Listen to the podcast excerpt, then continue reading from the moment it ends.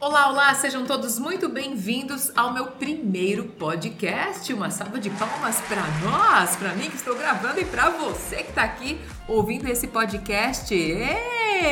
Coisa boa, sejam todos muito bem-vindos.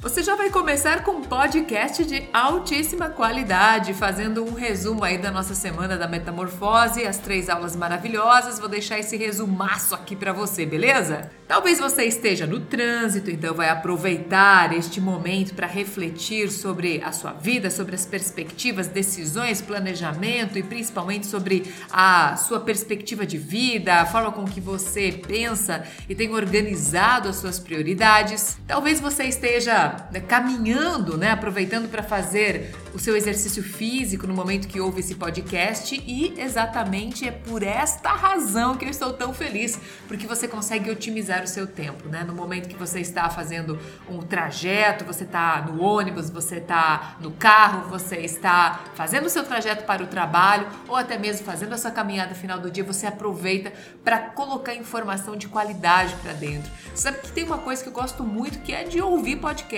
porque toda vez que a gente coloca um conteúdo de qualidade, a gente revigora, a gente repensa, reflete sobre a nossa trajetória e a gente nunca, nunca volta para a nossa base original, né? Para nossa, para nossa dificuldade original. A gente sempre cresce, a gente sempre evolui. Então, estou muito feliz de fazer esse podcast para você. Tenho certeza que a contribuição vai ser bacana, vai ser incrível, porque esse é o meu objetivo. Falou? Vamos lá? Simbora! Bom, na nossa primeira aula a gente falou sobre tomar decisões, né?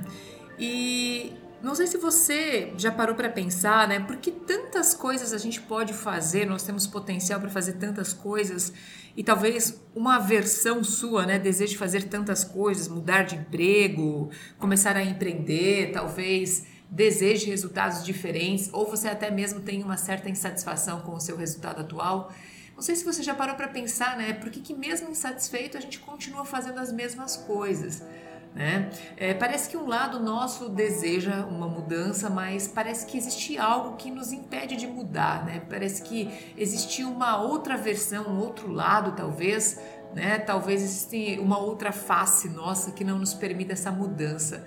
Então a gente fica meio que na dúvida, né? Fica meio que na dúvida e nessa dúvida a gente acorda insatisfeito, a gente chega a pensar sobre novas decisões que temos que ter, novos caminhos que poderemos seguir, a gente começa a pensar sobre novas possibilidades, mas de fato a gente não consegue entrar em ação, né? E as coisas continuam do mesmo jeito. É uma coisa meio estranha, a gente continua insatisfeito ao mesmo tempo que a gente não consegue entrar em ação. E há muitos anos eu comecei a estudar por que, que mesmo insatisfeito, mesmo se sentindo triste, frustrado com um determinado resultado, ou até mesmo com a nossa carreira, com os nossos negócios, por que, que a gente continua repetindo né, padrões comportamentais, repetindo é, é, padrões de resultado? Se a gente parar para pensar, né, observe você agora, durante toda a sua vida, não sei quantos anos você tem, talvez 30, talvez 40, 50 anos, mas se a gente parar para pensar, os nossos problemas eles se repetem, né? É, eles se repetem tão mesmo os nossos problemas, os nossos dilemas, às vezes de uma maneira diferente, mas eles se repetem. Quando a gente tem uma dificuldade nos relacionamentos, volta e meia a gente está com essa dificuldade novamente. Quando a gente tem dificuldade para tomar decisões profissionais, logo a gente começa novamente a ter problemas ou ser desafiado. Parece que a nossa profissão não vai para frente. Ah, existem algumas pessoas né, que têm problemas relacionados a dinheiro e, de vez em quando, quando a gente se distrai, puxa vida, eu com problema de novo nessa questão financeira. E isso é fato, né? É, algumas teorias falam que isso é um karma, né? Cada um tem o seu. Pegue o seu e vá cuidar dele, né? E é verdade, né? Cada um não tem como ter uma vida perfeita. Cada um de nós tem aí as suas áreas de performance e tem as áreas que nos desafiam. Alguns relacionados à saúde, né? Enfim. O fato é que é, existem é, infinitas possibilidades de mudança. É, a mudança nunca é fácil, né? Mudar um cenário, um resultado nunca é fácil. Mas existem sim possibilidades de mudar todo o resultado que a gente tem com relação a qualquer qualquer, qualquer área que a gente esteja falando, qualquer comportamento. A questão é que existe uma forma de fazer essa mudança, existe um passo a passo, sim, para que essa mudança aconteça, principalmente porque quem comanda esse tipo de coisa na nossa vida é a nossa mente. A nossa mente é um órgão extremamente articulado. Então a gente precisa compreender como esse processo funciona, como a nossa mente funciona, para que a gente consiga nos ajudar, né? se ajudar a promover esses resultados.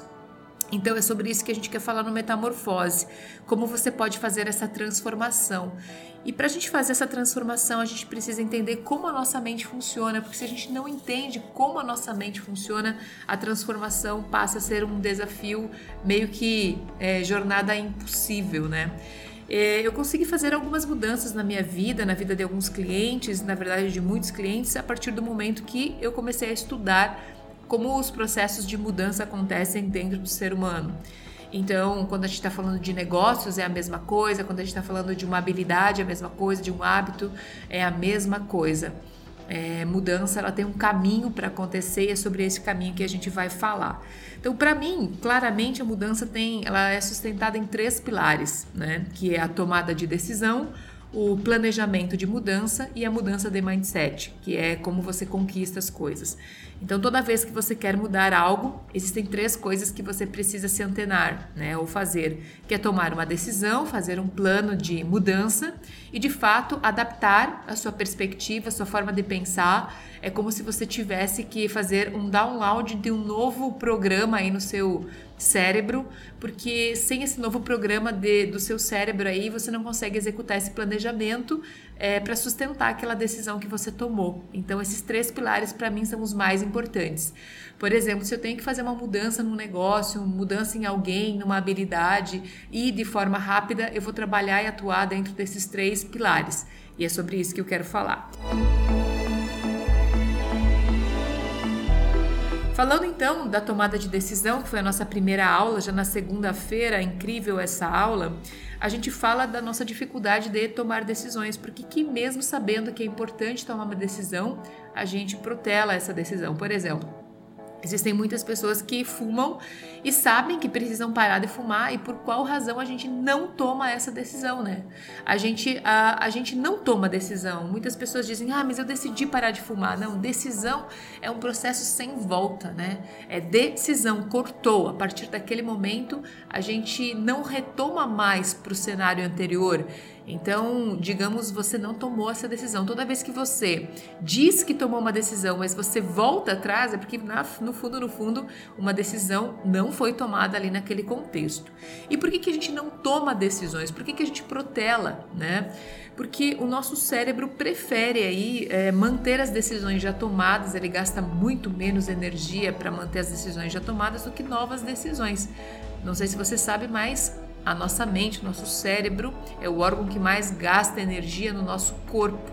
É, é aquilo que mais nos, mais nos dá trabalho. Então, é, esse processo nunca é fácil, né? É, isso a gente sabe porque quando a gente está num ambiente onde a gente tem que tomar várias decisões e mudar, mudar, mudar, mudar o tempo todo, isso nos dá pressão, nos causa pressão e muitas vezes a gente não aguenta essa pressão. Por exemplo, vamos imaginar que todos os dias eu digo para você o seguinte, ó, todos os dias você vai mudar a rota pela qual você chega no seu na sua empresa, todo dia, todo dia, todo dia. Você vai mudar. Então, se você vai sempre pela direita, você começa a buscar uma forma de ir pela esquerda. Todos os dias você vai uh, uh, conduzir o seu carro de uma maneira diferente. Todos os dias você vai estacionar num lugar diferente. É, todos os dias você vai pegar uma condução diferente. Todos os dias a sua obrigação é fazer isso. Todos os os dias. No decorrer de uma semana, você vai estar tão estressado com esse processo que você vai estar mil vezes mais cansado somente com esse processo. É, do que se você tivesse trabalhado o dia todo. É por essa razão que muitas vezes, é, se eu disser para você o seguinte, ó, comece a escrever tudo com a mão esquerda. Comece a escrever com a mão esquerda. A partir de hoje está proibido de escrever com a direita, só com a mão esquerda. O processo de tomar a decisão, de aprender algo novo, é um processo que exige muito da nossa mente. Então, claro, nosso cérebro prefere fazer as coisas e tomar, é, manter as decisões antigas e repetir a, a, as ações do que é, tomar novas ações e tomar novas decisões, porque isso demanda muito tempo e energia.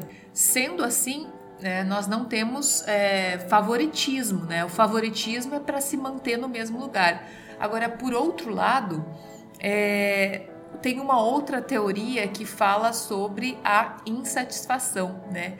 Que o maior inimigo do ser humano para que ele entre em ação, tome novas ações, é você ser conformado com o status quo, ou seja, ser conformado com aquilo que você tem. Então, uma outra razão pela qual às vezes a gente não consegue entrar em ação e mudar os resultados da nossa vida, porque de alguma maneira, do jeito que tá, tá bom é, do jeito que tá, não tá bom, mas tá bom. E do jeito que tá, a gente entra numa necessidade de certeza.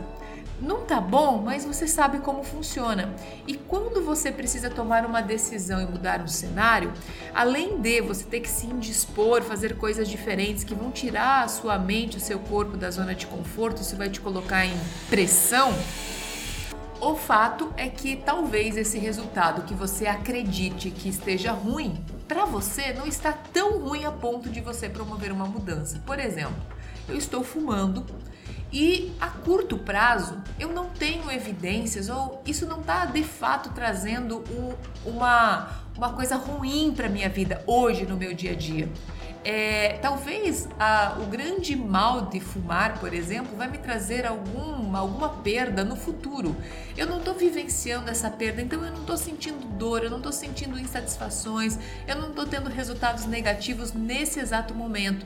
Isso faz com que eu mantenha o comportamento negativo, porque de alguma maneira eu não estou percebendo ah, no curto prazo os benefícios e no curto prazo, a única coisa que eu consigo perceber são as dores que eu vou sentir se eu tentar parar de fumar. Por exemplo, quando eu começo a parar de fumar, eu começo a ter uma série de problemas. Talvez eu engorde, talvez eu fique mais irritado, talvez eu fique mais ansioso, talvez eu fique incomodado, talvez eu perca o meu rendimento tem uma série de coisas que eu posso perder ou que eu posso sentir que me atrapalhem porque eu tô saindo da minha zona de conforto. Então, um dos grandes pontos aí que nos impedem de mudar é que primeiro, antes da gente obter um resultado, a gente começa a sentir as dores, né, as perdas dessa tomada de decisão e automaticamente é, os resultados vêm a longo prazo e as perdas são de curto prazo. E o que a gente faz? A gente desiste daquele resultado. Porque uma coisa é fato, né? Ninguém gosta de ficar vivendo de perda. O ser humano, ele é um indivíduo que tudo que ele faz é para se livrar de algum tipo de dor, né? O ser humano não suporta a dor. Se você parar para pensar, tudo o que você quer, mesmo numa mudança ou na manutenção de algo que você tenha, é melhorar o seu sentimento de felicidade, o seu nível de felicidade, eliminando todas as tristeza, tristezas e frustrações e dores que você possa ter. Então, no momento que complica muito essa questão da dor, meu bem, meu bem, é como a gente vai ir para academia. Por que, que as pessoas, mesmo sabendo que é importante para elas fazer exercício físico, elas não mantêm a disciplina de fazer o exercício físico? Por que, que você, olha só, mesmo estando feliz aí, talvez você esteja fazendo uma caminhada agora, você está super feliz, né? Poxa, tá adrenalizado, tá se sentindo bem, tá respirando ao ar, ao ar livre, tá sentindo o cheiro das árvores, tá olhando outras pessoas se movimentarem, tá escutando esse podcast, logo você muda para uma música, tá super contente. Por que, que você não consegue manter essa decisão? Né? Porque muitas vezes aquele esforço que você tem de organizar sua agenda, de sair de casa, de colocar um tênis, é, de comer antes, aquela iniciativa é um processo chato e esse processo chato vem antes desse benefício que você está sentindo agora.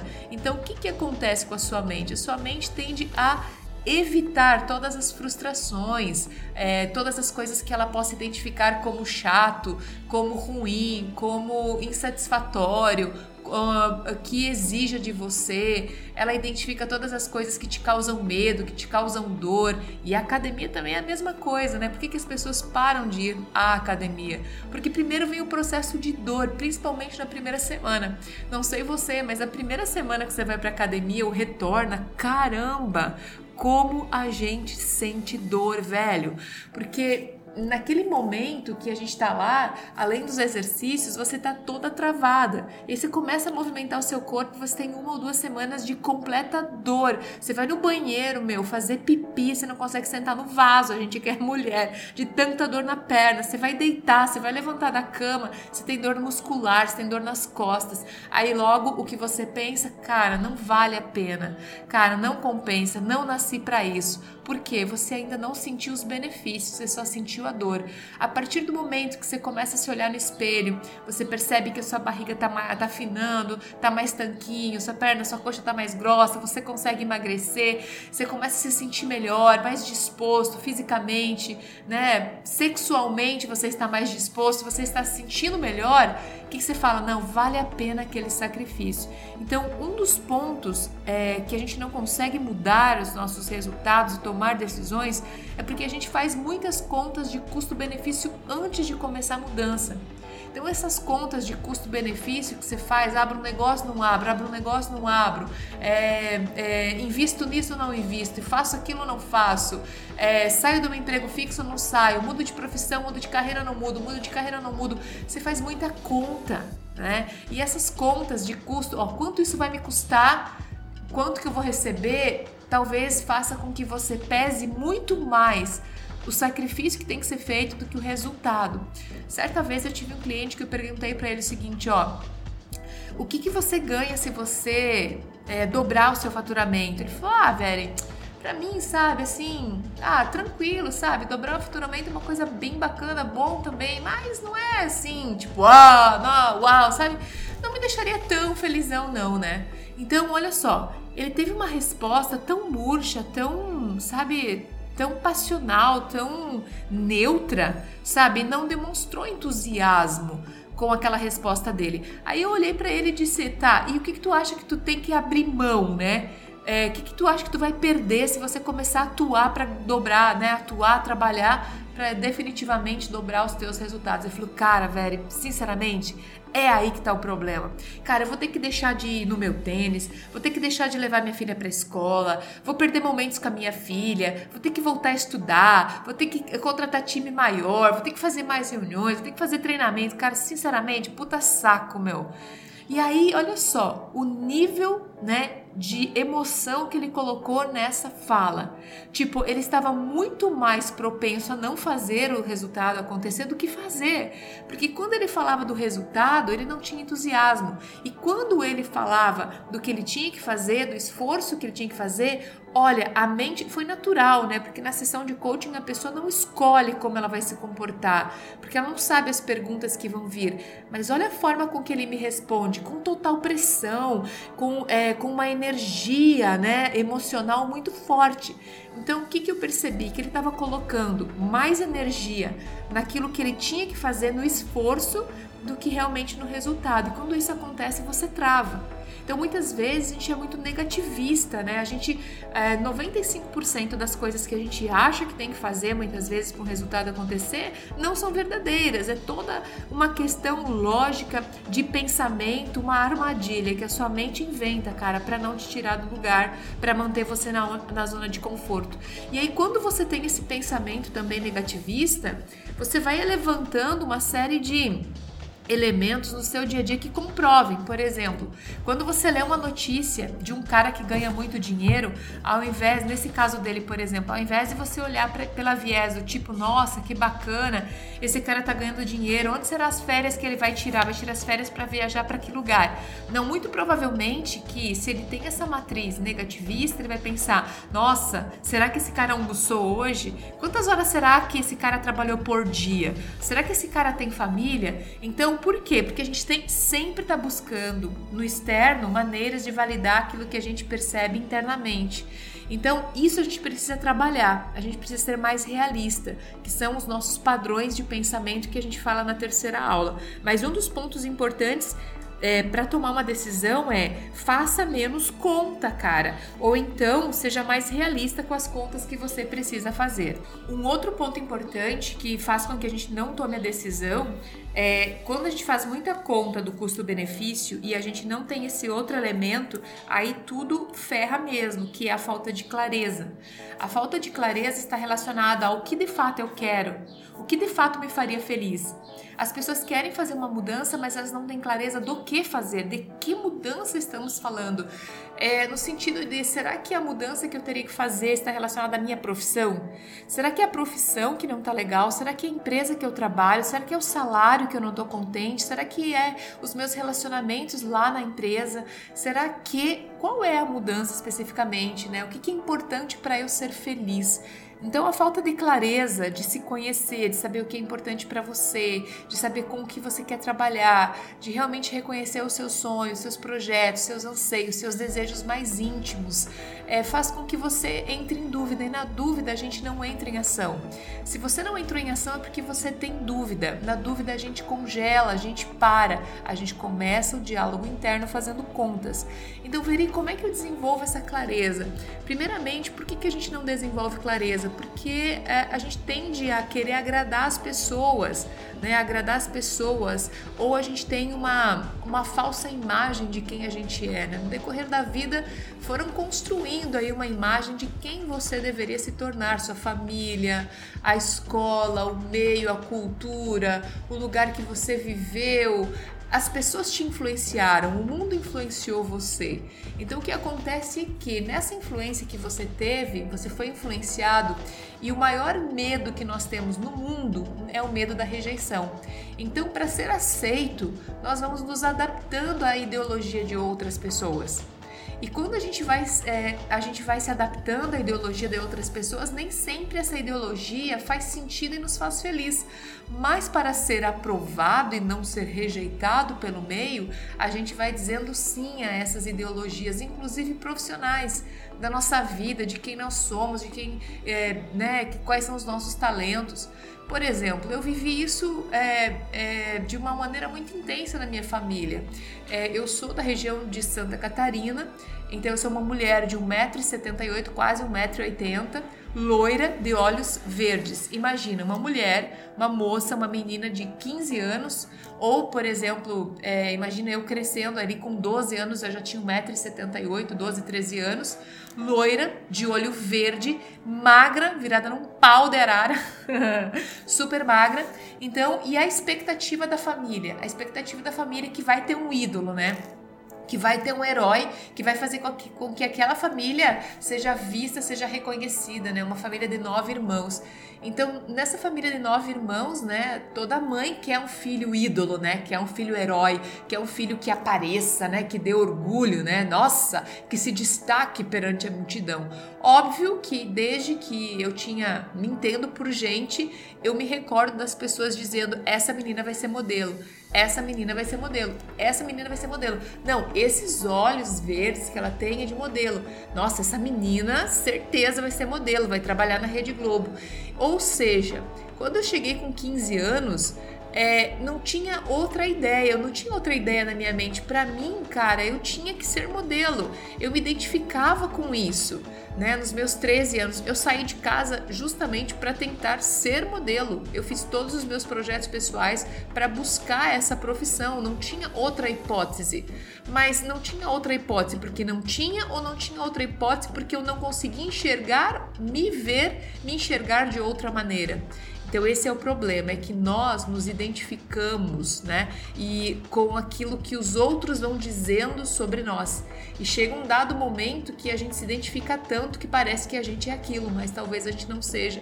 Que foi o que aconteceu comigo aos 30 anos. Eu descobri que, cara, é, essa, esse lance de ser modelo eu poderia até ter, ter aproveitado, porque realmente 1,80m, olhos verdes, magra, poderia ser uma questão muito legal.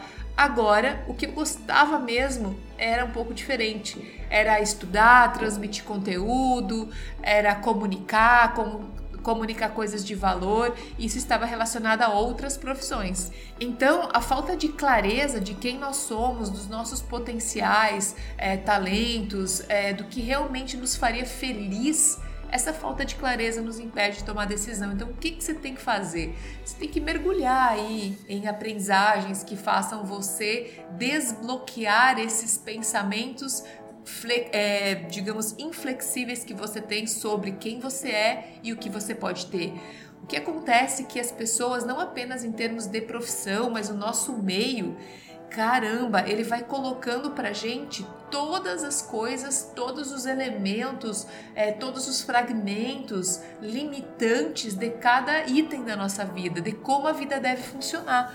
O nosso meio, até mesmo para que a gente possa levar uma vida previsível, a gente vai adquirindo aí uma perspectiva de como as coisas têm que funcionar, como uma empresa tem que funcionar, qual o tamanho de empresa que serve para mim, é, qual, é, quem eu vou ser profissionalmente, como vão ser as coisas, né? E talvez a forma com que você hoje vive as coisas é, vive esses resultados, no fundo, no fundo, não sejam satisfatórios para ti. Você tem uma sensação que falta alguma coisa. E quando você tem essa sensação que falta alguma coisa, certamente, por quê? Porque você não está ouvindo a sua essência, sua voz interior. Você ouviu muito mais o externo e você ainda não conseguiu te ouvir.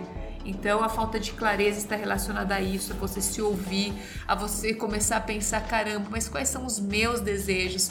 Que vida é essa que eu gostaria de levar? Independente de qualquer coisa, sabe? Se eu pudesse é, é, realizar qualquer coisa nesse planeta, o que eu gostaria de realizar, como, como eu gostaria, sabe?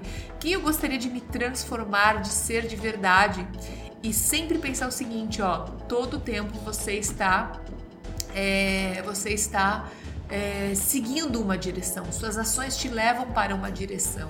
Agora, o fato é, a direção, as ações que você tem hoje te levando para a direção, que direção é essa e que caminho, que lugar é esse que você vai chegar com as ações que você tem. Então, falta de clareza, falta de autoconfiança, do tipo, tá, eu sei que eu posso mudar, eu sei exatamente o que eu quero, mas será que eu consigo? Então, é falta de confiança no teu taco. Por quê? Porque as pessoas elas é, pensam o seguinte, ó, poxa vida, mas como que eu vou abrir uma empresa se eu não sei como é que faz? Se eu nunca tive uma empresa? O fato é o seguinte, meus queridos, é, para um novo desafio você nunca vai estar tá pronto, você nunca vai estar tá preparado, né? Você, o que, que é estar preparado? É, preparado você pode estar, mas pronto talvez seja difícil. Preparado é ter a certeza que, independente de qualquer coisa que aconteça, você vai buscar alternativas e solucionar. Estar preparado é confiar no teu taco, confiar de fato no teu taco. E quando a gente confia no nosso taco, a gente não confia na competência que a gente já tem. A gente confia na nossa capacidade de solucionar todas as coisas que por hora a gente ainda não saiba. Então é esse o ponto. A gente confia na nossa capacidade de realização. Por mais que os resultados sejam difíceis, o mais importante é confiar no seu taco, mesmo que os resultados estejam difíceis. E é aí que é bacana. Meu marido sempre fala: amor, empreender com dinheiro é muito fácil. Agora, eu quero ver as pessoas empreender sem dinheiro. E é a mesma coisa que eu falo para você. É, alcançar um resultado, tomar uma decisão, tomar uma iniciativa em, em, em, condições favoráveis é muito fácil. Agora, vai você tomar uma decisão em, em questões desfavoráveis? É aí, é aí que você tem que ser mestre, porque na maioria das vezes você vai tomar decisões em situações desfavoráveis, onde você não tem todos os recursos que você precisa. E é isso que é legal, é o risco, é o desafio né? É, de estar de, de tá lá, de fazer, de aprender, de evoluir. É por isso que é tão importante você se desafiar, porque ao se desafiar você vai estar tá aprendendo. Em última instância, as pessoas também elas acham que decidiram, né? Mas elas não decidiram porque a partir do momento que você decide, você constrói um plano. A partir do momento que você diz assim, puta que o pariu, agora vai, velho, você faz um plano e manda ver. É, as pessoas se enganam que decidem. Né? Então, muitas não conseguem alcançar novos resultados porque, no fundo, no fundo, elas não fazem um plano. Elas dizem, não, eu vou mudar de emprego sim. E elas começam a pensar o seguinte: tá, a hora que aparecer uma vaga, eu me cadastro. A hora que aparecer uma oportunidade, eu vou lá e faço, sabe? Então, isso não é ter decidido. Quem decide faz a própria história. E ponto.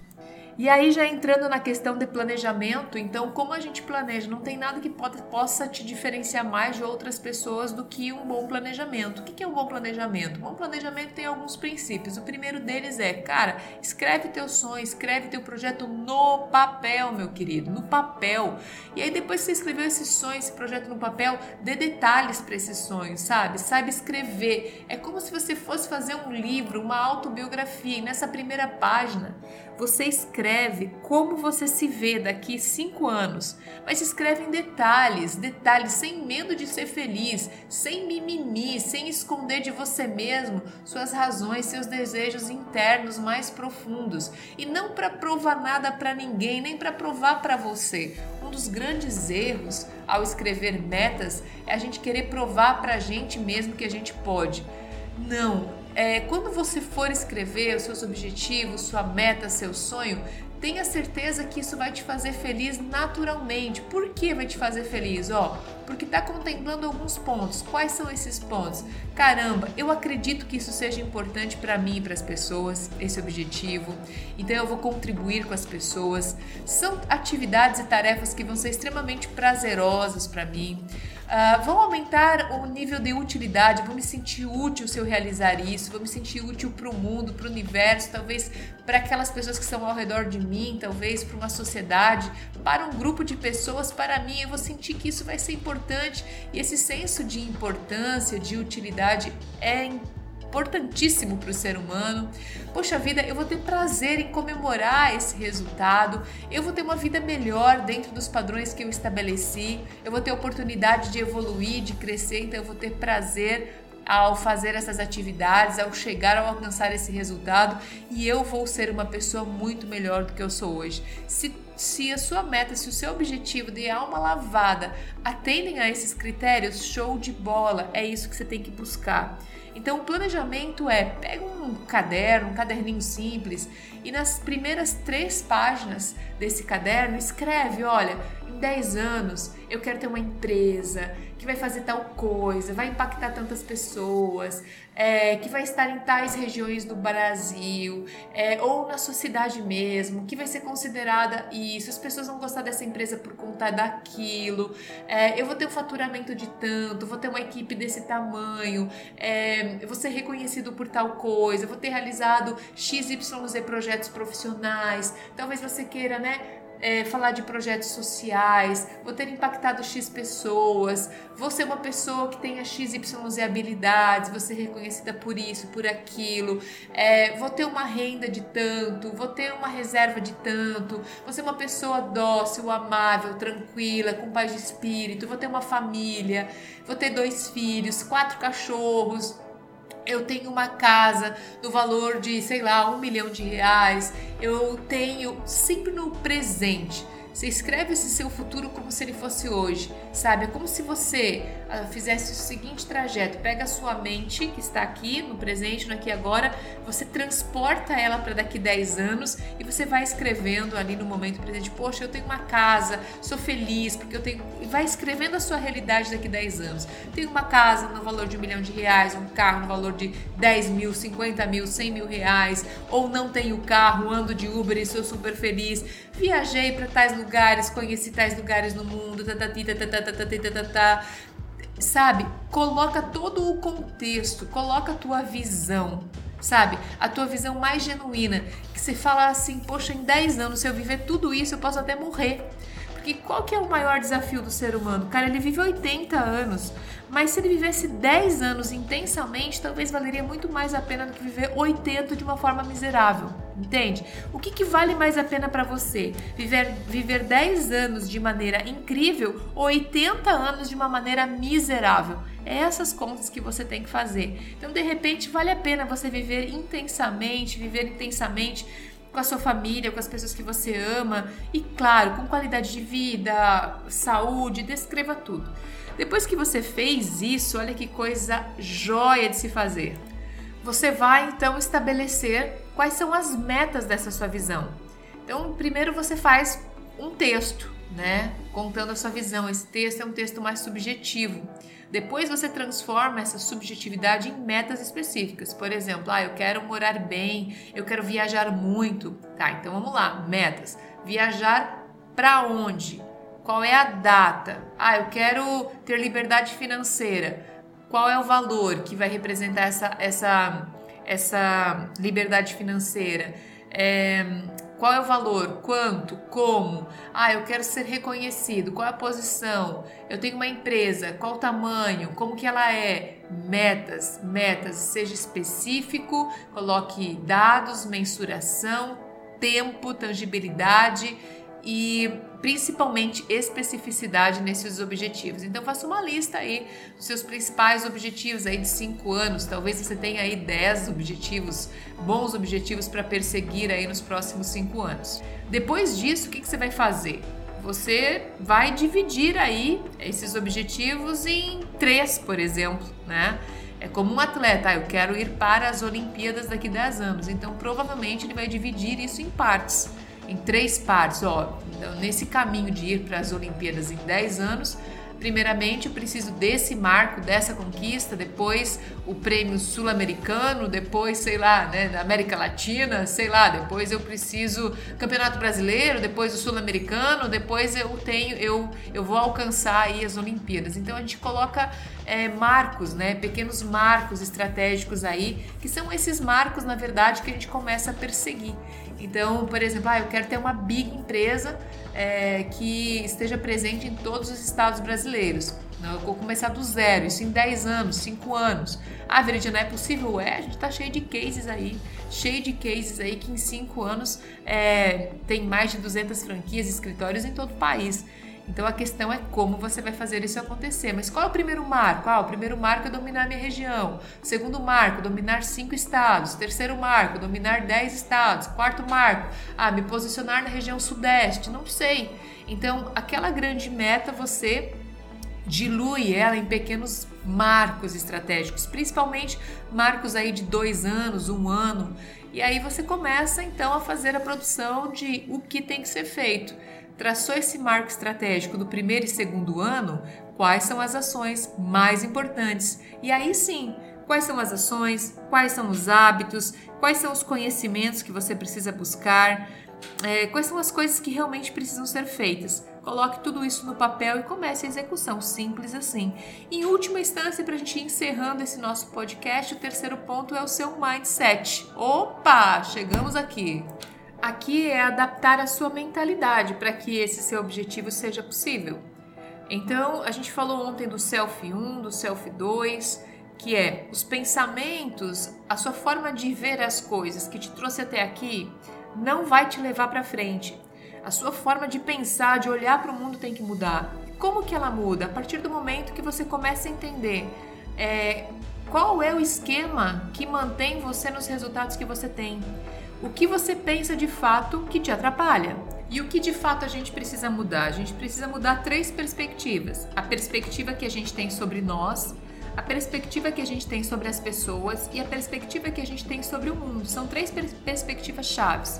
A perspectiva que você tem sobre você é, é, muitas vezes a perspectiva que você tem é uma perspectiva que te limita, que te coloca numa visão de si mesmo de incapacidade. Então você precisa entender e mapear quais são esses pensamentos que você tem sobre você que contestam a sua capacidade de realização.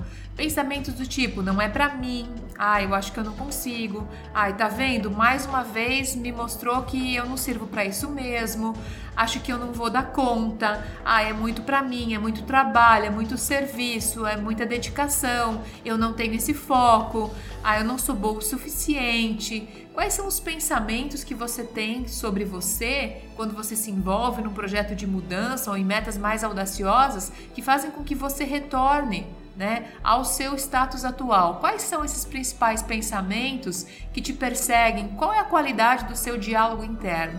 Eu falei na live que se o seu diálogo interno, de alguma maneira, o seu diálogo interno, ele for negativo, não é que a gente não tenha que ter um diálogo de vez em quando negativo, mas existem pessoas que usam o diálogo negativo e crítico no momento errado. O diálogo negativo e crítico a gente precisa ter sobre nós, do tipo, olha, eu acho que você não foi bem, eu acho que você tem que melhorar, eu acho que você precisa mudar, eu acho que você tem que é, fazer de forma diferente. Mas ele precisa existir nos momentos certos. Depois que a gente realiza aquilo que a gente precisa realizar, a gente vai analisar criticamente a nossa performance, não a nossa identidade. O grande problema do diálogo interno negativo é que ele faz, ele tem um sistema, nós temos um sistema de julgamento sobre a nossa própria identidade. Então, o que é sobre a nossa própria identidade? São falas do tipo: eu sou né? Eu sou assim, eu sou bom ou eu sou ruim, eu sou competente ou não sou competente, é, eu consigo ou não consigo. Então, são, é, quando eu uso a, a, a, os prenomes sou, é, eu estou julgando a identidade. E esse é um ponto muito importante, porque se você acha que você não consegue, muito provavelmente que a sua mente vai te projetar para resultados negativos e quando eles acontecerem, você vai ter a confirmação do tipo é verdade, tá vendo que você falou para você que não consegue? Tá vendo? É verdade.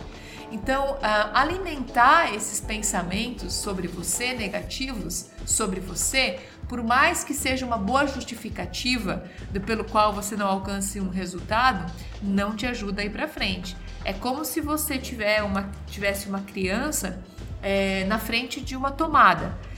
Se você diz pra, se você tem é, é, falas de incentivo do tipo, vai lá, meu filho, coloca o dedo na tomada, é super legal, é bacana, é um choque bacana de se sentir. Cara, né, a criança vai lá e vai colocar. A partir do momento que você diz, não faça isso, isso vai te matar, isso pode tirar problema, isso vai pegar fogo a sua mão, você vai parar no hospital, vai ter que tomar GIT, né? Que nem antigamente falava, injeção, GIT né? Vai ter que tomar injeção. Puta que eu pariu. A criança não vai colocar a mão ali. Algumas são teimosas e colocam, né?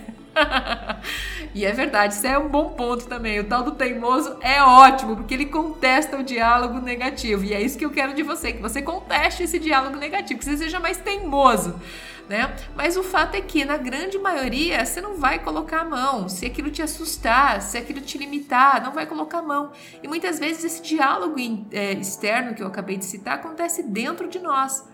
E outra coisa, às vezes você não percebeu a presença desse diálogo ainda porque você não tem metas desafiadoras. Muitas vezes para não ouvir esse diálogo tu nem põe meta, entendeu? Então, como que tu vai, como que tu vai testar a sua capacidade sobre pressão se você não coloca pressão na sua vida.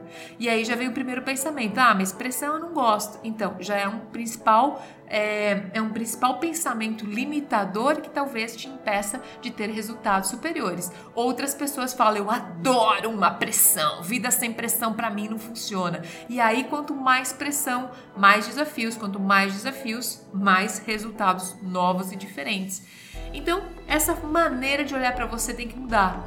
Então, como é que você começa esse processo? Poxa vida, mapeando. A gente falou disso na live. Ma mapeei quais são os seus pensamentos predominantes, seu diálogo interno predominante. Toda vez que você se propõe a crescer, a criar algo novo, como que você lida, né, com desafios? Quais são os tipos de coisa que você pensa sobre você relacionado aos desafios? E depois disso, então, observe como você interpreta o mundo, né? Como você interpreta os resultados do mundo, os negócios, é, como você olha, quais são as suas perspectivas. Tem que mudar, isso é fato, tem que mudar. É, o nosso problema é que a gente se apega a perspectivas que não funcionam mais no mundo dos negócios, não funcionam mais na carreira, não funcionam mais no relacionamento. Como que você faz para ter essa mudança? Cara, estuda, estuda, lê livro, escuta podcast, é, faz outras coisas para você colocar conteúdo novo. Senão você vai ficar igual uma máquina de escrever, meu. Você vai ficar extremamente ultrapassado, você vai ficar é, lerdo, lento inútil. Ou seja, porque ninguém, caramba, ninguém quer se relacionar com uma máquina de escrever hoje com tantos recursos, onde você pode é, fazer digitação por voz hoje em dia.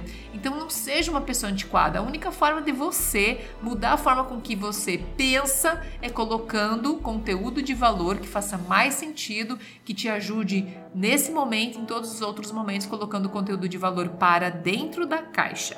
É isso, gente. Então, mais informações você vai ter lá nas lives que a gente deixou disponível. Você também vai receber um e-book nosso contextualizando tudo isso, mas lembre-se que você precisa tomar uma decisão, seja justo com essa tomada de decisão, tenha coragem e lembre-se que na zona de conforto você vai manter-se em resultados que você não gosta e que talvez não façam sentido para você em longo prazo.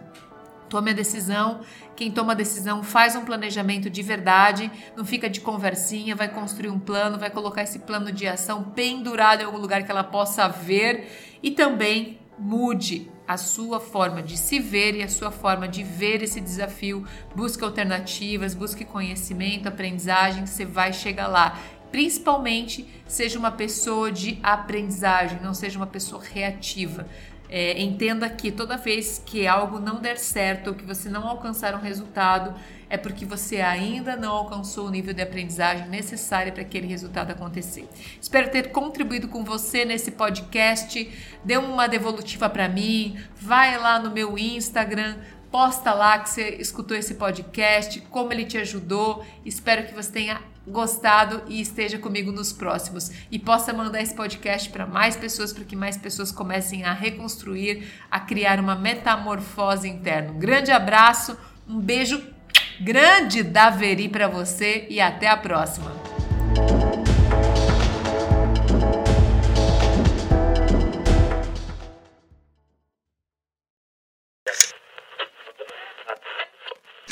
Esse podcast foi editado por digasuaideia.com.br.